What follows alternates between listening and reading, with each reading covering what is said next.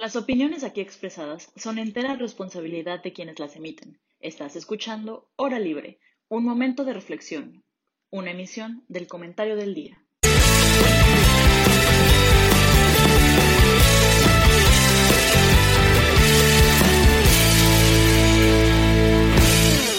Hola, ¿qué tal? Buenas tardes. Bienvenidos a, un nuevo, a una nueva emisión de Hora Libre. El día de hoy me encuentro con mis dos compañeros. Eh, José Miguel, ¿cómo estás? Hola, Fer, muy bien, muy bien. Aquí listo para hablar sobre el tema. Qué bueno. Y también acá con, con Max. ¿Cómo estás, Max? ¿Qué onda? Muy bien. Qué bueno.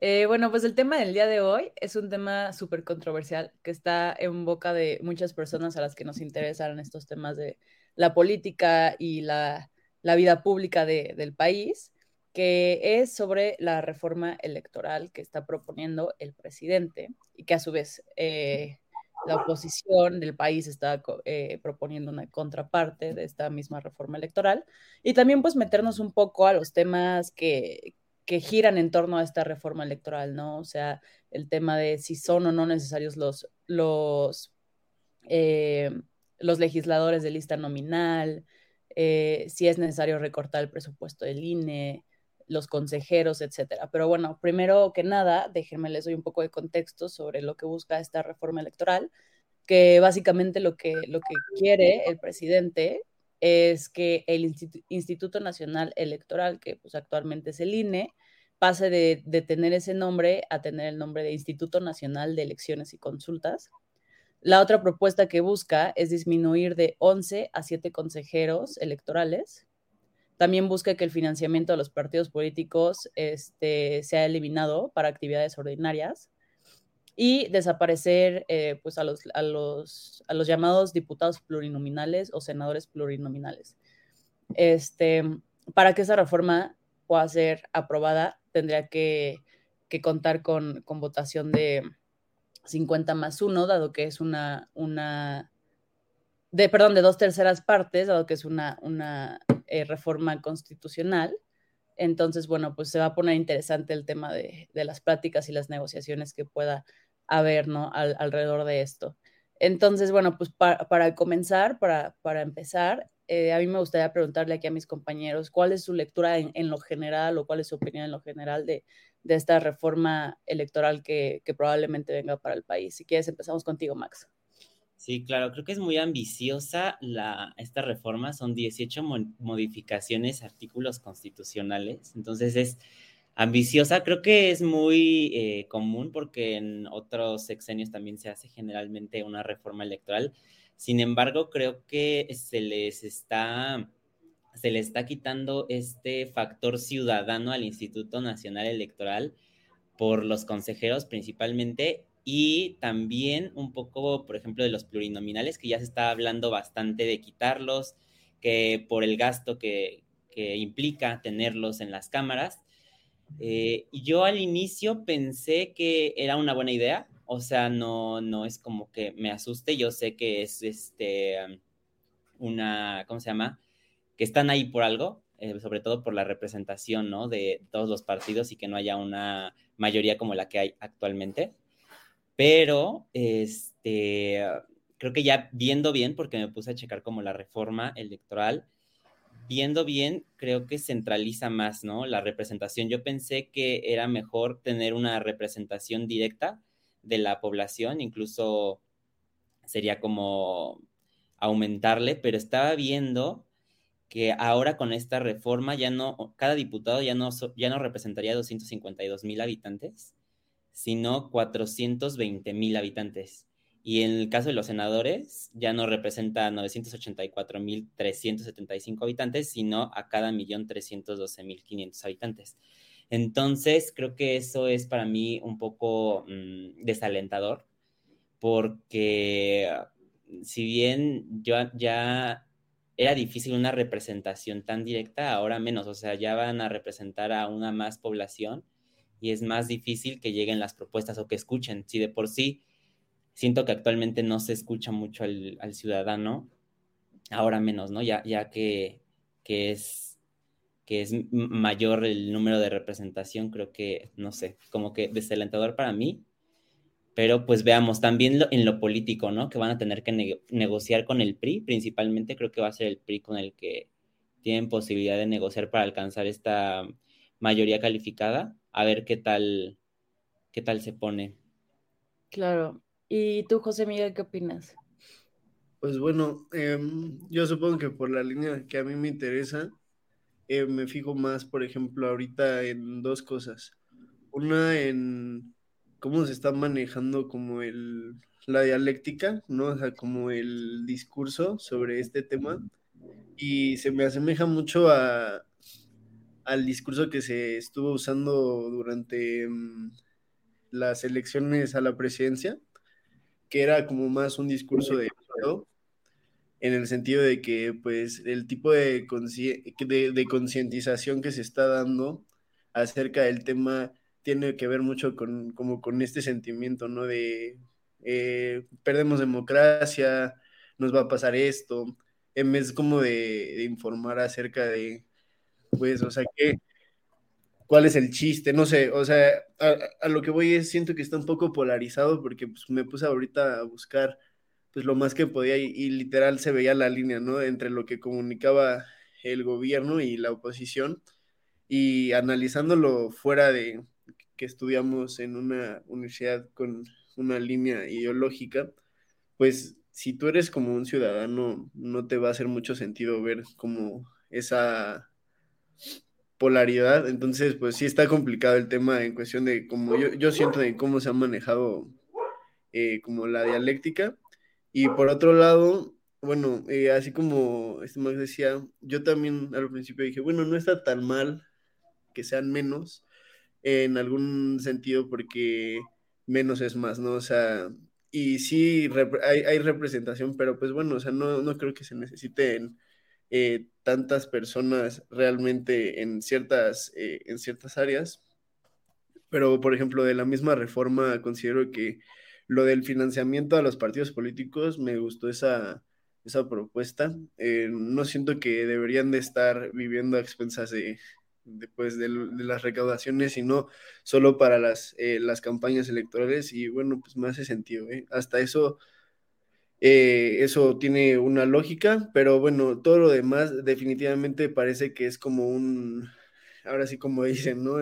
que de alguna forma está complicado para la democracia eh, pero bueno, digo, eso tiene muchos matices que me gustaría hablar ahorita, pero me quedo con una, una sola cosa que dijo eh, Horacio Duarte, que es el administrador general de aduanas, que dice que se está buscando hacer eh, básicamente una democracia más barata, porque hay un reclamo como viejo en el país sobre que los procesos electorales cuestan mucho dinero y por eso ahora se va a destinar este dinero a temas sociales, de infraestructura y educación.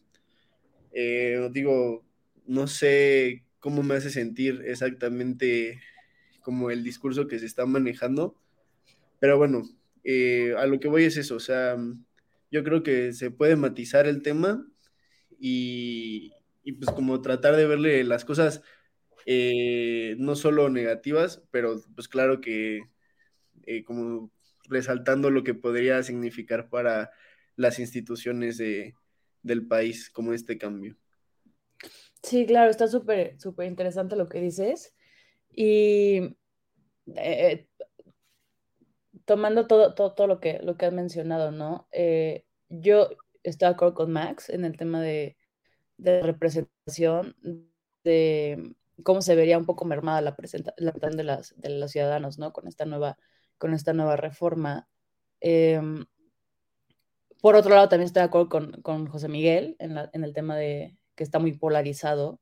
Yo creo que no nos estamos permitiendo ver los, los grises y creo que pues justo este es un buen ejercicio para, para llegar ¿no? a, platicar sobre, sobre los grises, que no todo es blanco y negro. Creo que hay, matices que, pueden ser muy buenos de, esta reforma y hay otros que, yo creo que, que, no vienen tanto al caso.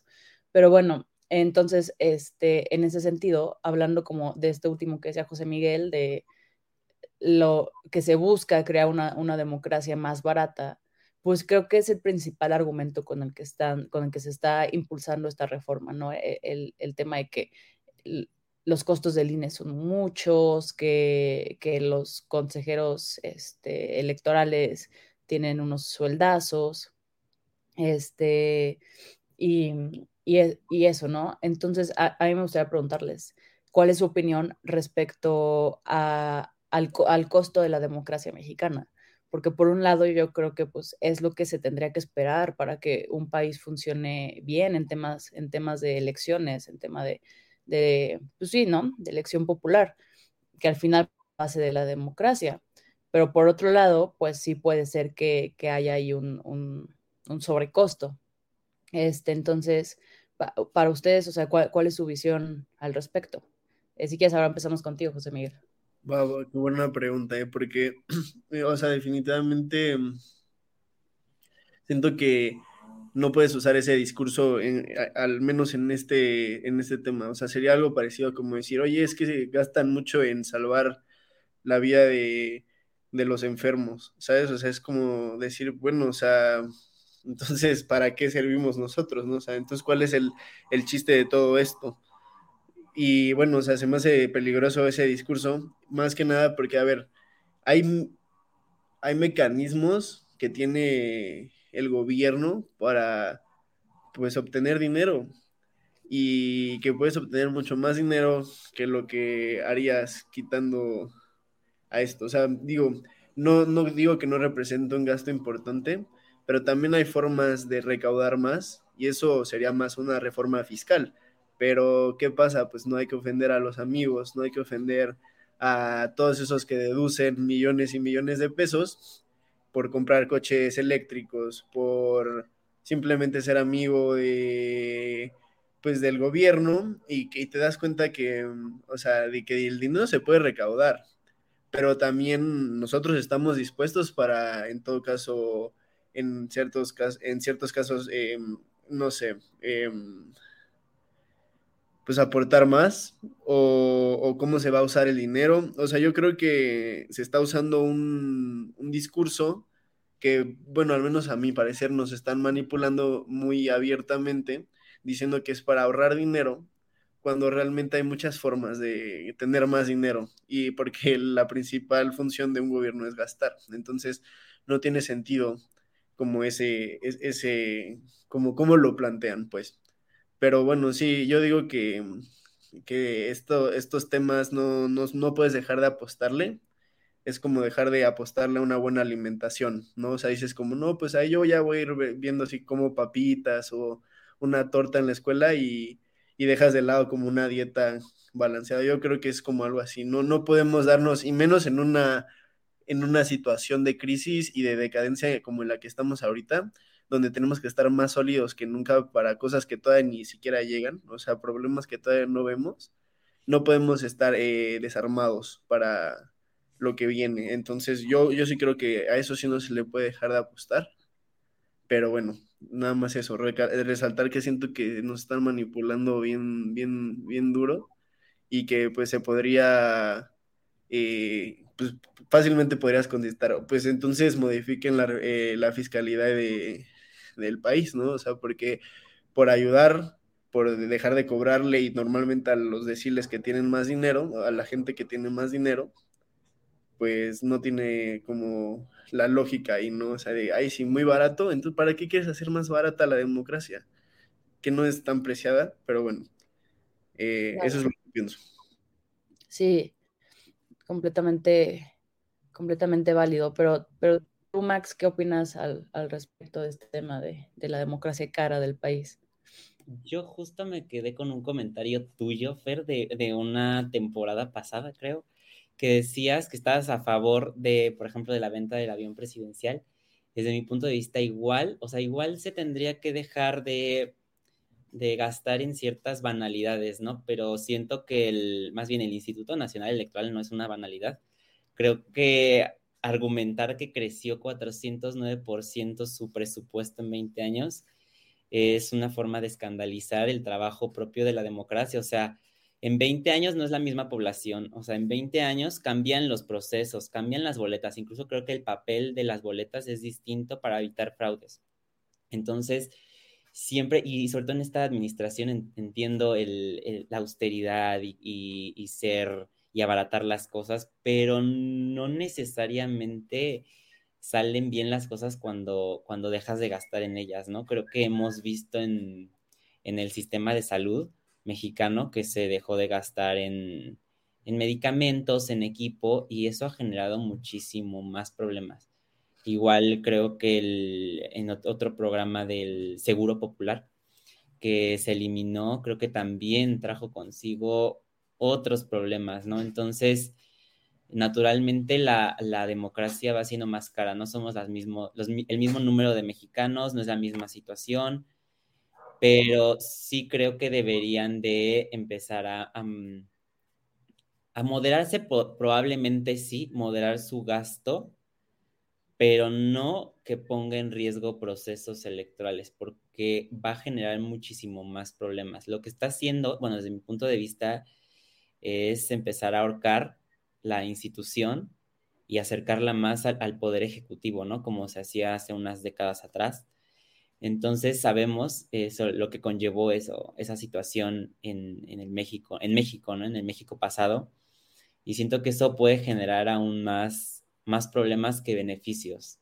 Sobre todo creo que va por, por el sentido de, mm, de llevar ese dinero y lo que decía José Miguel, de llevarlo a programas sociales, infraestructura pero pues, o sea, los programas sociales van cambiando, ¿no? Naturalmente, si vas resolviendo lo que te propones con tus programas sociales, estás buscando que en algún momento desaparezca, ¿no?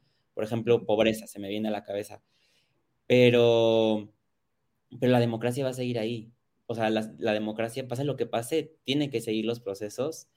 Tenemos que seguir teniendo representación o a dónde nos va a llevar esta, este, este, este reducción de presupuesto, ¿no? Quizás eh, y recalco que no sea tan, que no quiero ponerle, pero tan grotesco, no sé si, si es la palabra correcta, el aumento que sea demasiado, que sea un derroche, pero tampoco que sea una pobreza franciscana, que ahora es lo que trae el presidente. Eh, entonces, que no, que no vaya por ahí. Y creo que, creo que con eso me quedo. Sí, completamente, estoy de acuerdo con los dos. Eh, yo creo que en temas de, de democracia y más teniendo el pasado que, tiene México, nunca se debe escatimar cuando se trata de defender nuestra democracia, de defender nuestras instituciones, y más una institución como lo es el INE, que ha demostrado que funciona, que ha demostrado que da resultados, pues yo creo que sí, no, no, eh, el tema no es meterse con ellos, o sea, meterse con ellos me refiero a, tal como la institución, no a personas... Eh, en particular, no con los consejeros. Me refiero a, la institución, o sea, no, no puedes atentar con, contra una institución que te sostiene la, democracia de tu país. Y retomando el dato que dice, que dice Max, ¿no? Un aumento del 400% en el, en el presupuesto, pues a mí me habla de, de, algo bueno, o sea, me habla de que cada vez más personas están interesadas en los procesos políticos de su país, cada vez más personas acuden a registrarse en para tener su credencial de, de elector, cada vez más personas votan, se busca que, las urnas lleguen a, a, lugares cada vez más lejanos, ¿no? Que eso te, genera costos. Yo creo que, es, que, eso es, que eso es una buena señal.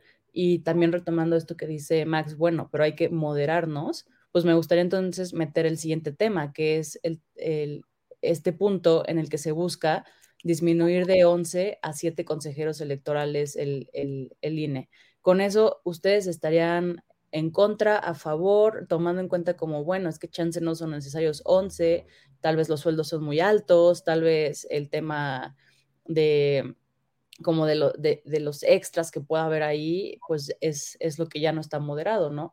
¿Ustedes qué, qué opinan al respecto? ¿Quién, ¿Quién quiera empezar?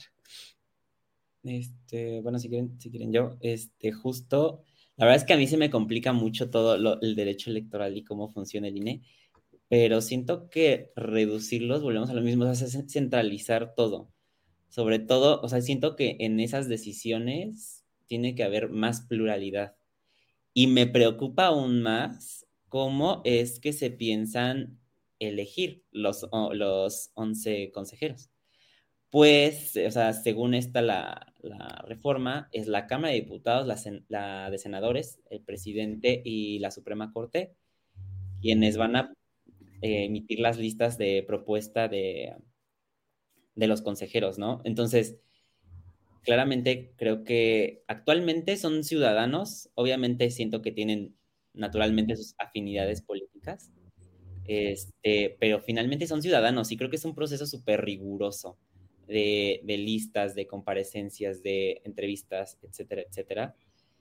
Y que se propongan solo siete provenientes de Cámara de Diputados y Senadores, creo que es más claro que van a ser este, al menos todos van a ser eh, miembros de algún partido o muy afines.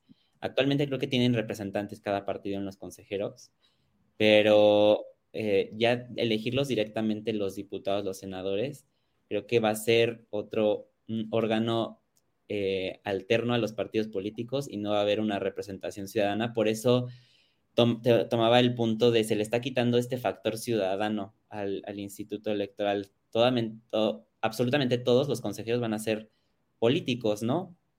O sea, nadie va a emanar de, la ciudadanía, este, ¿cómo decirlo?, tan naturalmente, por así decirlo, sino va a ser por afinidad de los partidos y esos son los que van a proponer las bancadas, los partidos, etcétera, y reducirlos a siete, la verdad es que lo veo un poquito mm, peligroso y innecesario. O sea, si ya está funcionando los once, no veo el porqué de los de los siete consejeros. muy, muy prudente postura. Tú, José Miguel, ¿qué, opinas? Sí, está prudente. Supongo que yo tomaré algo similar.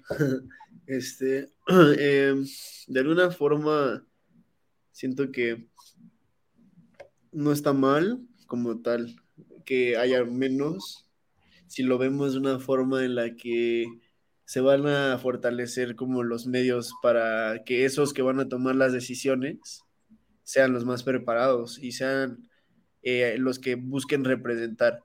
Y justo se me venía a la cabeza, o sea, como, a ver, representar, ¿qué significa? O sea, verme como tú, eh, ser parte de una comunidad o realmente tener la preparación y, los medios para yo hacer políticas públicas o para aplicar ciertas cosas encaminadas para ti, ¿no? Y bueno, sabiéndolo de esa forma, si se fortalecieran los, eh, los métodos para que esos pocos, ahora esos menos que entran, pues sean los más preparados. Y bueno, me hace mucha lógica que si el filtro se hace más pequeño, pues la, la, cantidad de los que entran que no estén preparados va a ser menor también. Entonces, bueno, o sea, en ese sentido me hace como lógica. Pero pues bueno, o sea, otra vez, ¿no? Aquí Maquiavelo, el hombre, pues no, o sea, no va a funcionar como tan utópico, ¿no? Entonces, este, ojalá pudiera hacerse así. Pero bueno, eh, en, fin, eh, yo, yo considero que no está mal, pero bueno, igual, tiene que acompañarse de, de varias cosas. Sí, claro. Completamente de acuerdo. Y bueno, ahorita vamos a ir a un corte comercial, pero regresando, em, me gustaría retomar esto que dice José Miguel sobre el tema de, los más preparados, pero para, ahora para hablar sobre el tema de los plurinominales. Entonces, bueno, nos vamos al corte y regresamos con, con ese tema.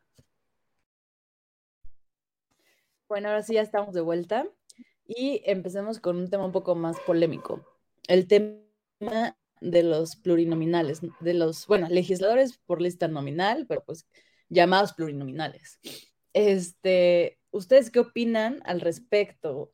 Eh, yo personalmente estoy a favor de los, de los, de las legisladoras, legisladores de, de elección nominal. Creo que es una forma de representación necesaria en el país, sobre todo en olas de favoritismos partidistas por parte de la sociedad, como lo fue por muchos años el PRI, como ahorita está haciendo Morena, sí creo que ah, existe la necesidad de, tener contrapesos y este es un buen mecanismo. Eh, el tema de cuántos, no sé, o sea, ese tal, vez podría ser un tema debatible, pero bueno, ¿ustedes qué, qué opinan? ¿O sea, ¿Están a favor? ¿Están en contra? ¿Los desaparecerían completamente? ¿Qué, qué piensan. Max, te veo con, ganas de, arrancar esa participación. Es que justo estaba platicando con mis amigos de, los plurinominales hace poco y, en una clase también. Y justamente se, se tomaba los plurinominales como personas en, o sea, en teoría, como obvio representación proporcional, que no haya una mayoría absoluta, pero también que vayan personas más técnicas, que no son políticas y que pueden llevar su conocimiento a las leyes, ¿no? Pero nunca fue así, o sea, ni este gobierno, ni el pasado, ni en el anterior, o sea, nunca fue así y siempre se pagaban favores y estaban ahí personas que querían que tuvieran fuero, por ejemplo, me parece el esposo de Galilea Montijo, que era suplente y lo meten, entonces hacen sus movimientos y le dan fuero, ¿no? Y, se me hace una buena figura porque incluso tampoco entiendo las fórmulas, nos las enseñan en una clase de electoral, unas fórmulas muy complicadas, muy específicas para elegirlos, ¿no? Y creo que al menos a mí me llama mucho la atención la lista A del Senado, que es la primera minoría. Entonces creo que eso sería un buen mecanismo de llevarlo a la Cámara de Diputados. Quizás no 200, pero sí que esté, que esté la primera minoría, o sea, los segundos lugares creo que representa más a la población que, los plurinominales, ¿no? Eh, y creo que, creo que esa sería, sería un buen mecanismo porque actualmente yo no le veo mm, mucho caso que existan diputados ahí plurinominales que sean por favores políticos, ¿no? O sea, que realmente no abonan, que realmente ni siquiera desde mi punto de vista representan a, a la población. Y este, entonces, como que no, no, no me encanta y creo que sería un buen mecanismo replicar lo que sucede en el Senado.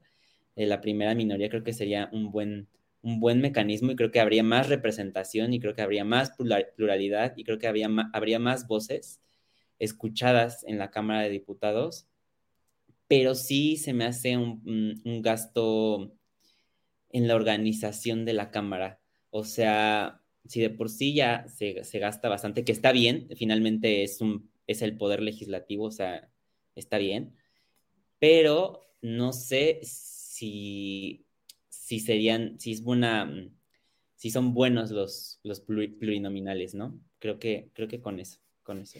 Ok, pues sí, es, es interesante tu postura, porque como dices, muchos son favores políticos.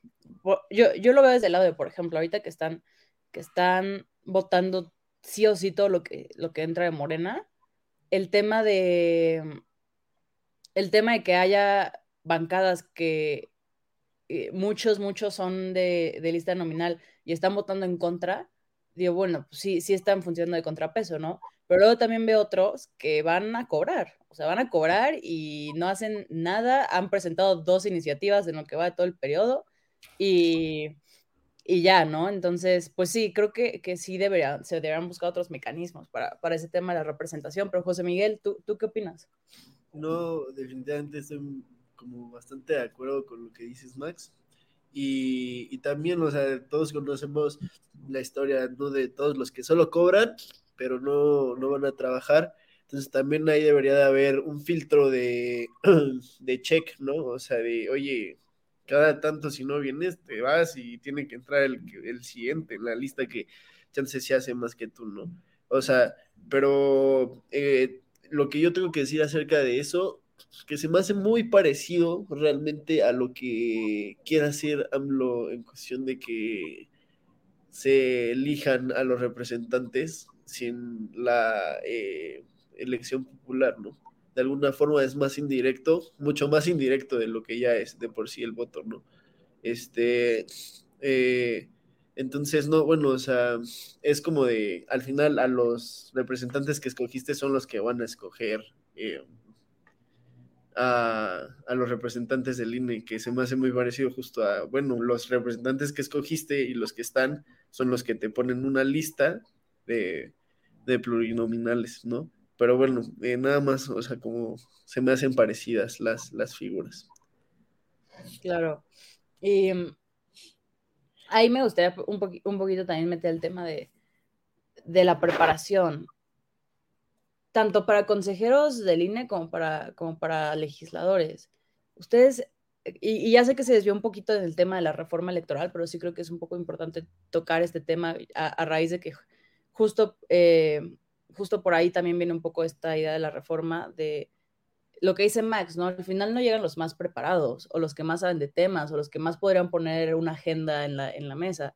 al final llegan a los que se les deben favores políticos, a los consentidos de, ciertas, de, este, de ciertas mayorías. Entonces, pues, en ese sentido, ¿ustedes opinan que sí debe haber como que alguna exigencia académica mínima para legisladores, por ejemplo? O, o eso como que sería una visión un poco clasista también, a su vez. ¿Qué piensan? José Miguel, ¿tú qué piensas? Pues no creo que sea clasista, eh, como decir las cosas como son. O sea, que hay gente que no está preparada para puestos que son altamente demandantes y que requieren no solo un entendimiento de la realidad, sino también eh, herramientas para poder hacer políticas públicas, para poder hacer lobbying, para poder tener una buena comunicación, para entender las reformas que se pasan, ¿no? Eh, entonces, pues sí, o sea, me hace mucho sentido que el país esté como esté por tener gente que no está preparada y que hace que las instituciones estén flacas desde abajo, o sea, desde sus integrantes, ¿no? O sea, obviamente va a haber corrupción, pero si aparte le sumas que hay un buen de ignorancia, pues está muy difícil. Son dos cabezas diferentes. Entonces, pues bueno, o sea, yo sí considero que debe, de haber un filtro que sea lo más justo posible. O sea, que evidentemente sí plantee como, que yo sé que tú no tuviste las mismas oportunidades que esta persona, pero no por eso no te voy a dejar un curso antes de, o sea, si no lo pasas, no, ¿sabes? O sea, es que fuera de lo que quieras, necesitas esto mínimo para trabajar aquí, como en cualquier otro trabajo, ¿no? O sea, hasta para ser albañil te dicen, mínimo tienes que tener fuerza, ¿no? O, entonces, si no tienes fuerza y quieres ser albañil, pues está duro, está duro el trabajo. Eh, a eso es a lo que voy, o sea, como que sea parejo, que esté bien evaluado, pero definitivamente si no hay filtros, pues cualquiera entra y se vuelve un juego, un juego sin reglas, un juego sin seriedad. Bueno, al menos yo así lo siento. Por algo nos estamos preparando nosotros. O sea, sé que, que hay gente que, que, le gusta la política y que no tuvo las oportunidades, pero creo que es poca gente la que quiere participar de la política para hacer un, un bien que no se prepare en algún aspecto. O sea, ¿cómo, ¿cómo puedes ayudar si no te preparas? No, no entiendo esa lógica.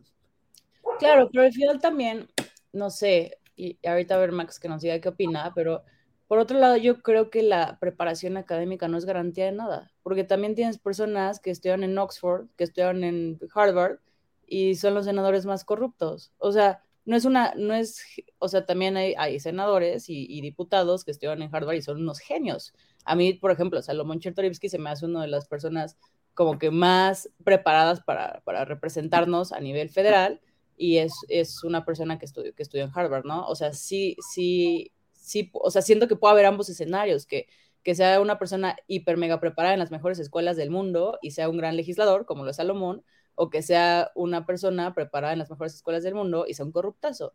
O sea, yo creo que no, creo que no es como, o sea, no lo vería como un, como un tema obligatorio, pero, pero, por otro también tengo tu punto. A ver no creo que sea lo mismo tener a un corrupto preparado a un corrupto que nunca se preparó. Creo que sí son pesos completamente distintos, ya hablando así de, de, pues de corrupción, ¿no? O sea, a ver, analizando, ¿qué, ¿qué, te puede costar más? Alguien que sabe cómo lavar dinero y desviar fondos, alguien que no sabe ni siquiera qué es lo que está bien, lo que tiene en las manos. Entonces, pues claro que lo puede hacer mucho peor. Y, lo peor es que ni siquiera va a ser consciente de su error, ¿no? O sea, es de completa ignorancia. El otro es por malo y lo puedes castigar, ¿no? Pero ¿cómo castigas a alguien que se equivocó? Era su responsabilidad y al final, y al final no está preparado. O sea, es que yo no, yo no digo que esto se vuelva el lead y que solo en Harvard tienes la mejor preparación para ser un diputado o un senador, pero sí tiene que haber al menos un proceso previo que les dé mínimo una serie de, seguimientos de decir, tienes que aprender esto, y si no tienes esto, no tienes las bases para aprender, o sea, desde, y, bueno, y si, y, puedes aprender en el camino, pero pues la política no es para experimentar, no es, no es algo en donde se experimenta y a ver, pues voy aprendiendo en el, en el proceso en lo que de, mí dependen otras personas. O sea, si yo estoy en ese punto de mi vida, pues no me voy a poner para ser diputado, me voy a poner para ser asesor, me voy a poner para, claro, estar ahí trabajando, pero en otro escaño, ¿no? Tampoco puedo ser tan ambicioso. Tengo, me explico, o sea, si no hay filtros, pues cualquiera y, no creo que se trate de segregar, ¿eh? no es simplemente ir acompañando como el conocimiento y habilidades que tienen para que pues todos sean como Salomón. Porque mira, me hace mucho sentido que si hay alguien corrupto, pero al lado tiene alguien igual de preparado que no es corrupto, pues puede haber una confrontación interesante. Pero cuando es un muy preparado corrupto con 10 ineptos, pues obviamente los va a manipular. Bueno, que se, van a seguir como borregos, ¿no? Un poquito. Sí, se van a seguir como borregos porque no saben que no saben, que están ahí nada más porque ahí los pusieron. Pero, ¿y qué pasa con el tema de la representación? O sea, ¿qué pasa con, o sea, qué pasa si la gente es a quien quiere ahí? O sea, si, si dice, si las personas dicen, este es la persona con la que yo me siento representada y soporten, yo quiero que este güey esté en la Cámara de Diputados. Bueno, seamos sinceros, ¿cuántas personas en el país así de la sociedad dicen como no es que yo me represento contigo, o sea, realmente me representas porque como piensas, yo pienso igual y vengo de donde, o sea, son manipulaciones mediáticas para que voten por ti, de que tengo el mismo color de piel que tú, soy de donde tú vienes, eh, creo en lo que tú crees, pero en todo lo demás puede ser completamente distinto y pueden que ni siquiera lo representen. Es lo que les decía, aquí representar, eh, yo prepararme para, para servirte a ti, ciudadano, en lo que necesites fuera de mis intereses políticos, fuera de mis intereses personales, o más bien yo aquí me voy a adaptar, voy a ser un personaje para que tú votes por mí y sigo la corriente. Bueno, es que así es como yo lo veo definitivamente. Entonces, no pues sé. Sí, definitivamente es un tema súper complejo. Antes de, cambiar un poquito para que nos dé tiempo de tocar los otros temas de la reforma, me gustaría escuchar, Max, ¿tú qué, tú qué opinas? Es que yo, yo creo que, o sea, para que sí debe haber un filtro de conocimiento para los diputados plurinominales porque son técnicos. Sin embargo, lo otro, o sea, no, que no seas preparada en una universidad, incluso que no tengas estudios, no quiere decir que no aportes conocimiento a, la, la, legislación. O sea, conocimiento tienes, conocimiento de calle tienes. O sea, hay personas que, si bien no tienen los estudios en grandes escuelas, este, tienen otros otro tipo de conocimientos que puede abonar. También, por ejemplo, lo podemos ver en otro, en otro sentido, personas que, mm, estudiantes como nosotros de escuelas eh, reconocidas, ¿qué tan acercados a la realidad? ¿No? O sea, ¿qué tanto conocen de los problemas del día a día? O sea, no sé, yo sí creo que sí tiene que ser una representación muy fiel de, de la ciudadanía. Sin embargo, actualmente no creo que sea así. Creo que existe mm, está acaparado por los partidos políticos. O sea, todos los diputados tienen que hacer grilla, tienen que estar dentro del partido, que está bien, o sea, es natural, es natural del, sistema político, creo que, pero tiene que haber una apertura más a la, a la ciudadanía, sobre todo para acercarlos a, porque muchas veces, como tú dices, José Miguel, dices, yo no me siento representado por ese diputado, ¿no?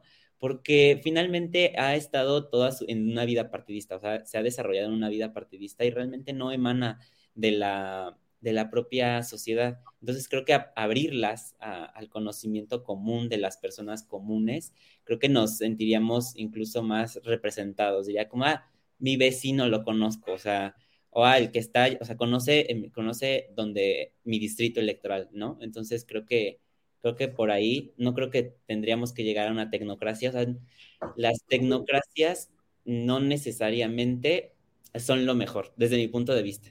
No, yo, yo concuerdo, pero por ejemplo, a mí me hace más sentido la idea de que haya representación y acción ciudadana, incluso, o sea, de que un ciudadano pueda hacer política desde lo local, en, las, en los municipios, en, las regiones. O sea, hay bastantes proyectos que implementan ODS a nivel mundial que se juntan con otros estados, con otras ciudades similares y hacen políticas y los representan y entienden cuáles son los problemas de las localidades. Y son ciudadanos, son ciudadanos que también están ahí checando a las autoridades de que se hagan las cosas. Oye, eso sí es representación. Ahora, en las partes técnicas, también es, pero es de otra forma, hasta por algo es voto indirecto. Entonces, o sea, no podemos eh, permitir que la institución que le da estabilidad y, respeto y, jerarquía a nuestro país sea una institución que no tenga ningún tipo de filtro. O sea, no estoy diciendo que, que no puede entrar alguien que no tenga preparación técnica en Harvard.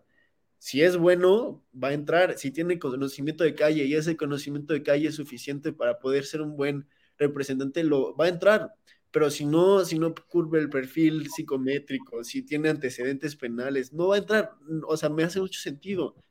Lo mejor tiene que ser lo, que entre y, eso es la democracia y si... Y, hay muchos conceptos y venimos desde atrás, o sea, justo estamos hablando de la democracia, ¿no? O sea, en, Grecia justo los más preparados servían y era al revés, no están hasta arriba, están hasta abajo y ellos cargaban al, o sea, como la representación de los demás. Claro que esos conceptos ya están muy, muy, muy olvidados, pero por ejemplo, algo que se me hizo curioso es que en Dinamarca, que se supone que por el índice es el país como más eh, democrático, desde 1909 ningún partido ha gobernado con mayoría absoluta. O sea, eso es como lo que me suena de lo que deberíamos estar hablando. ¿Cómo podemos hacerle para que los más preparados estén que no haya mayorías, que haya representación, no como, no sobre estas cosas, no sé si me explico, o sea, entiendo, entiendo, pero al, mismo tiempo no puedo, yo, yo como ciudadano, claro que desde mi privilegio, pero yo preferiría que alguien preparado estuviera tomando las decisiones por mí. Aún así no se vea ni piense como yo. O sea, definitivamente.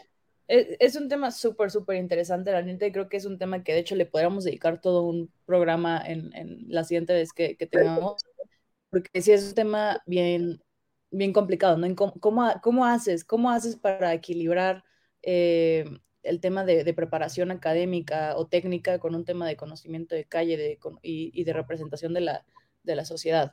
Eh, también creo que es súper importante tener representación de la sociedad tal cual como es en las cámaras, o sea, esta idea de, elevar un poco más lo que no es, lo que no es nuestro país, pues también es, un poco, es un poco contradictorio, ¿no? O sea, nuestro país, en nuestro país la mitad de las personas viven en, pobreza, y es lo que es México, y es lo que también un poco tendría que estar representado en las cámaras.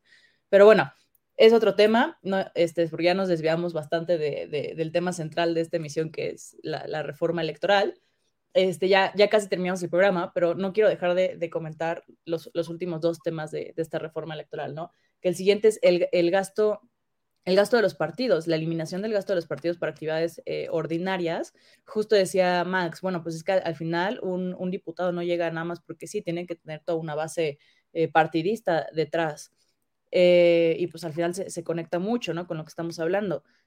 Yo, yo personalmente estoy completamente en contra de que se les elimine a los partidos políticos el, presupuesto, pero sí creo que se debe hacer un análisis de cómo está funcionando actualmente y si se podría mejorar en, ciertos aspectos ya en la, en la, ejecución, no tanto como en, lo que se en lo que se recibe, pero pues me interesa mucho saber, saber ustedes qué opinan. Max, ¿tú qué opinas? Justo creo que al inicio, al inicio de la emisión yo pensaba, estoy de acuerdo en que se elimine el, para sus actividades ordinarias. Este, porque se me hacía, ¿por qué tener que mantener al partido si los mismos eh, militantes lo pueden hacer? Lo pensaba, pero ahorita justo me entró a la, a la cabeza que eliminar estos gastos ordinarios pondría en desventaja a los partidos chicos. O sea, ya, o sea, la estructura que tiene el PRI, el PAN y Morena no se compara con la estructura que tiene Movimiento Ciudadano, el PT o estos partidos que son pequeños y los ponen en una total desventaja. Entonces, sería igual ir eliminando y eliminando y eliminando y centralizando absolutamente todo cuando no, cuando en la democracia tenemos que ser plurales y este presupuesto de actividades ordinarias creo que le da apoyo a esa pluralidad porque mantiene estos partidos que apenas van en crecimiento y que no tienen el mismo poder que tienen los partidos ya grandes o los partidos que llevan muchísimo tiempo. Entonces, sí también creo que me quedo con, tenemos, se tiene que moderar el gasto de las actividades ordinarias porque se les da un presupuesto amplísimo a todos los partidos. Ah, bueno, a los partidos grandes, ¿no? Porque luego hay los partidos pequeños es, es mínimo, pero sí se tiene que moderar, pero no creo que va a ser una solución eso de eliminar para las actividades ordinarias, porque al final los vas a empezar a, orillar a la desaparición o a adherirse a otro partido. Entonces, em, por, con, eso, con eso me quedo. Creo que es importante cuidar la pluralidad desde el presupuesto. 100%. ¿Tú qué opinas, José Miguel? Es que sí tiene razón como lo plantea. De hecho, o sea, me estaría contradiciendo si yo digo que estaría, que está bien, porque pues al final yo no estoy apoyando que se le quite dinero a la, al, INE, ¿no? Entonces, pues es como una lógica similar. O sea, tus instituciones tienen que estar, pues, lotadas de dinero y de, infraestructura y de todo lo más avanzado que se pueda, pues para que seas lo más eh, efectivo, ¿no? Posible. Pero mm, bueno, o sea, de, alguna forma no creo que, que o sea, que, que esté mal porque ellos no están diciendo que se los van a quitar indefinitivamente, es nada más, no los van a mantener, les van a dar dinero para su propósito electoral, pero pues ya, o sea, todo lo demás, eh, cómo se mantiene el partido, igual que como se construyó, pues va a ser así que la asociación política que construyó el partido, lo hizo con dinero propio, empezaron con aportaciones, empiezas con conjuntas, empiezas pues con participación ciudadana, ¿no? Que pues yo creo que se podría abrir una ventana para eso, pero fuera de todo, eh, no, eh, no, no lo apoyo, pero bueno, o sea, justo es eso, nada más, como... Claro, es, es también súper interesante porque al final de cuentas, uh, también los partidos tienen que hacer una tarea constante de, promoción de, sus, de sus imágenes.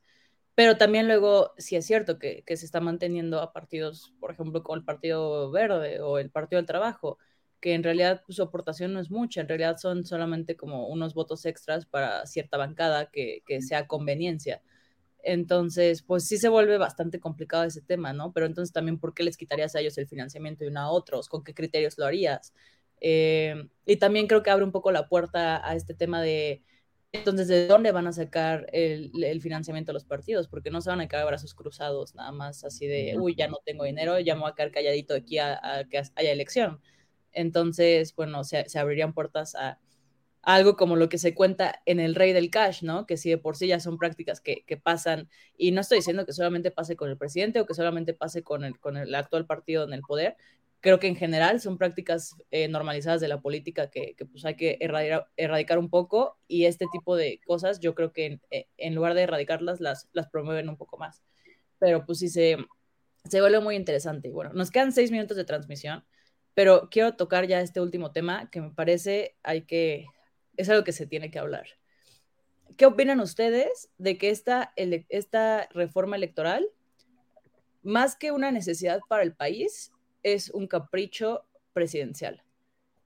sabemos que el presidente le tiene cierto resentimiento al INE, lo ha dicho abiertamente, que él cree que fue quien saboteó la, consulta popular eh, que, se hizo hace unos meses, que desde el 2006 él piensa que fue esta institución la que le quitó la presidencia de la República y a, y a partir de eso como que ha subido un resentimiento constante el presidente eh, contra esta institución que ya se vuelve algo personal y, que, pues lo está intentando, eh, y, más bien lo refleja a través de esta, de esta reforma, ¿no? Entonces ya para cerrar y para que concluyamos, me gustaría preguntarles, ¿creen ustedes que esta reforma es un bien necesario para el país o es un capricho presidencial que, que pues lo mandó nada más porque quiere un poquito de, de venganza? Quien quiera contestar, adelante. Este, creo que, creo que un poco de los dos. La mía es súper rápida. por un lado, sí, es un poquito capricho, pero por el otro lado no podemos negar que es una organización ciudadana, una organización política y no está este, absuelta de, la corrupción. O sea, no, no podemos decir, el INE es 100% incorruptible, es trans, o sea, no, no, podemos, no podemos decir eso, ¿no? Este, pero sí creo que es necesaria ciertas reformas para sobre todo para proteger a la democracia y proteger los procesos. Yo creo que, creo que va por ahí, es un poquito de los dos. Creo que sí el presupuesto es un poquito de, para ahorcarlo, pero sí es necesaria um, una, una reforma, sobre todo para la aseguración de nuestra democracia y los procesos democráticos sean honestos, libres.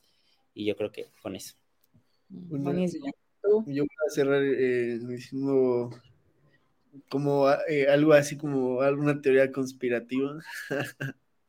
Eh, o sea, es que me puse a ver los, eh, los discursos que dio Cedillo y Calderón como en una conferencia que hablaban de por qué México ya no es una democracia, ¿no? Y lo que les comentaba de cómo se ha manejado el discurso. Y pues me, me llama la curiosidad porque pues al final quienes impulsaron al INE, como es, es el PAN, ¿no? Entonces, pues sí, obviamente parece que es como un capricho político que tiene atrás intereses y una, como una persecución de brujas, ¿no? Pues vamos eh, cazando uno, uno por uno y te voy bajando lo que hiciste. Digo, me hace sentido que ese es el problema que tenemos en el país, por lo que no hay continuidad. Pero pues bueno, o sea, si AMLO ha estado desde la guerra, de la corrupción y así, desde, desde su campaña política, pues, pues siempre la ha estado tirando al INE también, ¿no? Entonces, pues bueno, me causa curiosidad qué es lo que piensa, qué es lo que tiene en la cabeza, y pues bueno, ver qué es lo que pasa, ¿no? Con eso me quedo. Pues sí, pues muy interesante este programa. Al final podemos concluir que que no está, no está mal en, una sociedad democrática revisar de repente los procedimientos de las instituciones, revisar eh, los presupuestos, la, la, conformación, pero pues se, debe hacer siempre en miras de avanzar y no de retroceder, ¿no? Entonces, pues bueno, muchísimas gracias, eh, Max, José Miguel, por estar aquí este lunes. Este, qué, padre que podamos hablar de estos temas, que los podamos poner sobre la mesa. Eh, gracias a nuestra audiencia por escucharnos un lunes más. Eh, aquí abajo estarán apareciendo nuestras redes sociales para que nos sigan, para que vean las emisiones pasadas, lean las columnas de, los columnistas del, sitio. No se olviden de sintonizar a nuestros compañeros de la siguiente mesa el siguiente lunes también a las 6 de la tarde, eh, de ver voces universitarias. Y bueno, pues por acá nos estaremos viendo. Fuerte abrazo.